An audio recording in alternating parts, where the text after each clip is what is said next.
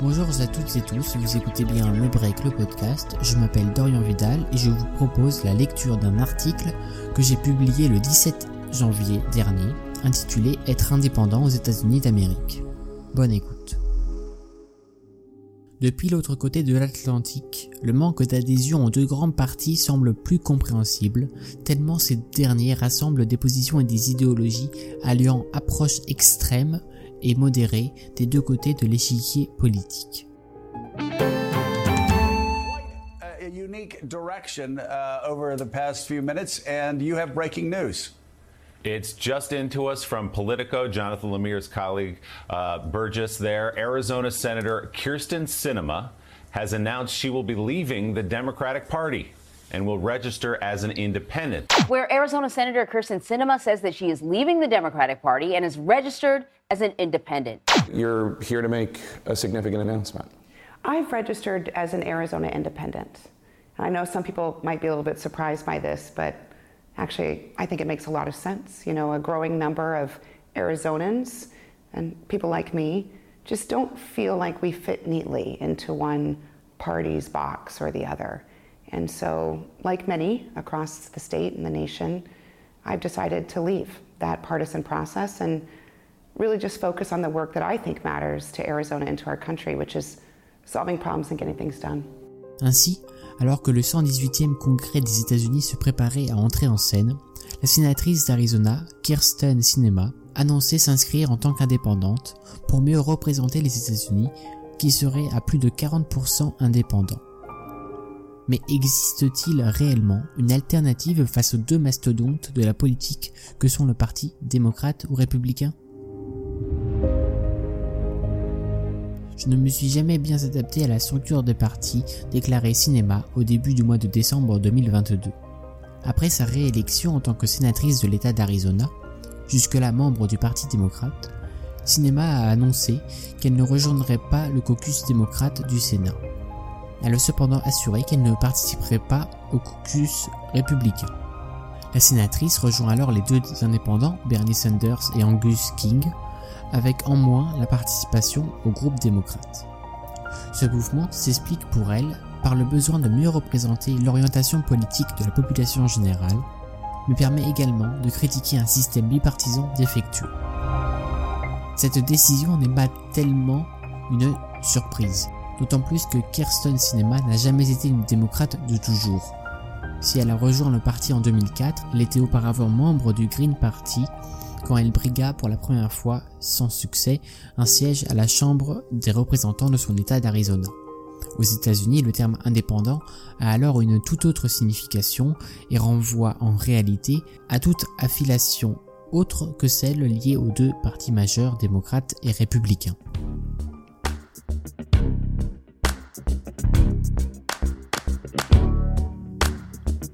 Héritage direct du colonialisme britannique, le système politique états-unien est, dès la mise en place de la Constitution, marqué par le bipartisme, quand l'Europe est aujourd'hui dominée par le pluripartisme. Au centre des premières luttes politiques internes au nouveau modèle états-unien, on retrouvait alors les fédéralistes d'Alexander Hamilton en opposition aux antifédéralistes ou démocrates républicains de Thomas Jefferson.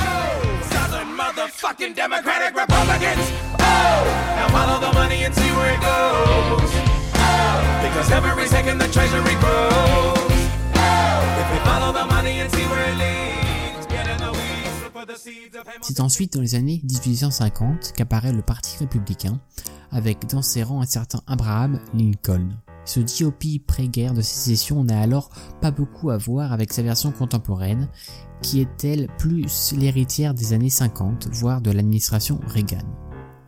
Les third parties ou troisième parties ont également existé de tout temps outre-Atlantique, mais ils n'ont jamais pu s'imposer à l'échelle fédérale, faute au système électoral et ses grands électeurs, n'accordant que très peu de poids au vote populaire.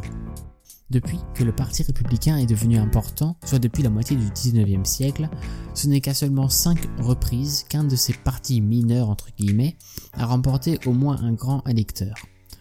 En 1968, George Wallace, candidat du parti d'extrême droite American Independent Party, empochait 5 États, et 46 grands électeurs. Cette élection fut d'ailleurs remportée avec 301 grands électeurs sur 538 pour seulement, entre guillemets, 43% des voix par Richard Nixon. Ces partis moins reconnus restent tout de même nombreux dans le paysage politique états-unien, mais trois seulement comptent plus de 100 000 adhérents. Il y a par exemple le Libertarian Party, qui remporta 1,2% du vote populaire lors des dernières élections présidentielles de 2020. Le Green Party, accusé d'avoir coûté la victoire à Al Gore en 2000 en ayant récolté plus de 2,7% des suffrages, et le Constitution Party, proche de l'extrême droite. Dans ce système électoral qui pousse à l'affrontement entre le GOP et le Parti démocrate, il ne semble pas y avoir de place pour les partis alternatifs. Plus encore, ces deux partis regroupent en leur sein des idéologies bien différentes, engendrant une cohabitation pas toujours simple, que ce soit dans un parti ou entre les deux. Cela semble également accentuer la polarisation du pays, tout en ne laissant pas de place à d'autres organisations.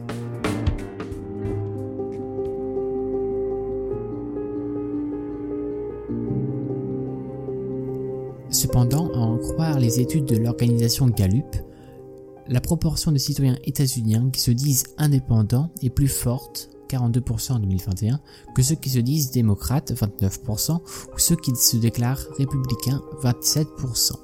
Ce taux est le plus fort jamais enregistré, mais il n'est pas une surprise complète. Comme l'explique l'Institut, cette tendance peut s'observer sur les 30 dernières années. Néanmoins, ce fait est un des éléments permettant de comprendre pourquoi les différents sondages précédant les élections de mi-mandat prévoyaient à tort une vague rouge sur le Congrès. Si s'identifier comme indépendant est alors une réalité aux États-Unis, cette indépendance reste relative. La grande majorité de ceux qui se définissent de la sorte se disent tout de même proches d'un des deux grands partis, mais seulement 7% d'entre eux seraient réellement sans affiliation politique. Cela s'expliquerait surtout par un manque d'intérêt et donc de participation au monde politique. La majorité de ces indépendants reste tout de même impactés par le duel démocrate contre républicain. Cependant, il diffère bien des citoyens qui se décrivent comme directement membres d'un parti. Les indépendants à tendance républicaine seraient ainsi plus modérés, notamment sur la question de société, comme l'avortement ou le mariage entre personnes de même sexe. Mais encore plus généralement, il est plus probable de trouver en plus forte proportion des indépendants des deux camps avec des visions positives de l'immigration, d'une légalisation de la marijuana ou d'une plus grande égalité entre noirs et blancs que dans les grands partis. Les indépendants apparaissent alors à la fois comme une population plus modérée et progressiste que l'image que l'on pouvait se faire de cette société états-unienne après les dernières années, comme ultra polarisée et en déclin mais la plus faible participation aux élections de cette partie de l'électorat, comme observé en 2018, n'aide cependant pas à rendre l'élite politique plus représentative. En général, ceux qui se disent comme sans affiliation officielle restent finalement plus proches de la logique démocrate ou républicain, tout en étant également plus méfiants par rapport à l'ordre politique. L'élection chaotique de Kevin McCarthy en tant que nouveau porte-parole de la Chambre des représentants après 4 jours et 15 tours illustre clairement la grande division et l'état fragile d'un parti républicain qui, comme le Parti démocrate, rassemble des idéologies bien éloignées. Aucun parti n'est à l'abri, et le Parti démocrate, derrière son unité affichée derrière Hakim Jeffries, pourrait retrouver les mêmes divisions d'ici quelques temps. Sans réforme complète du système politique et électoral états-unien, la réalité politique des États-Unis ne pourra pas être fidèlement reproduite au niveau fédéral et toutes les idéologies et autres opinions seront contraints de batailler de plus en plus fort. Sans place pour d'autres organisations, qui sait dans quel état la démocratie états-unienne sera d'ici quelques années?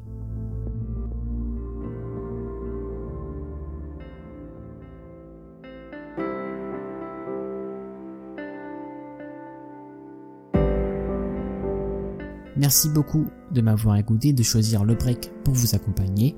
N'hésitez pas à partager mes textes et productions, à les commenter, mais aussi si vous voulez soutenir mon travail, vous pouvez vous abonner gratuitement à la newsletter pour réfléchir et approfondir les sujets qui font l'actualité, de la politique à la culture en passant par l'environnement et le sport, directement dans votre boîte mail. Merci encore, prenez bien soin de vous et à bientôt pour un nouveau texte.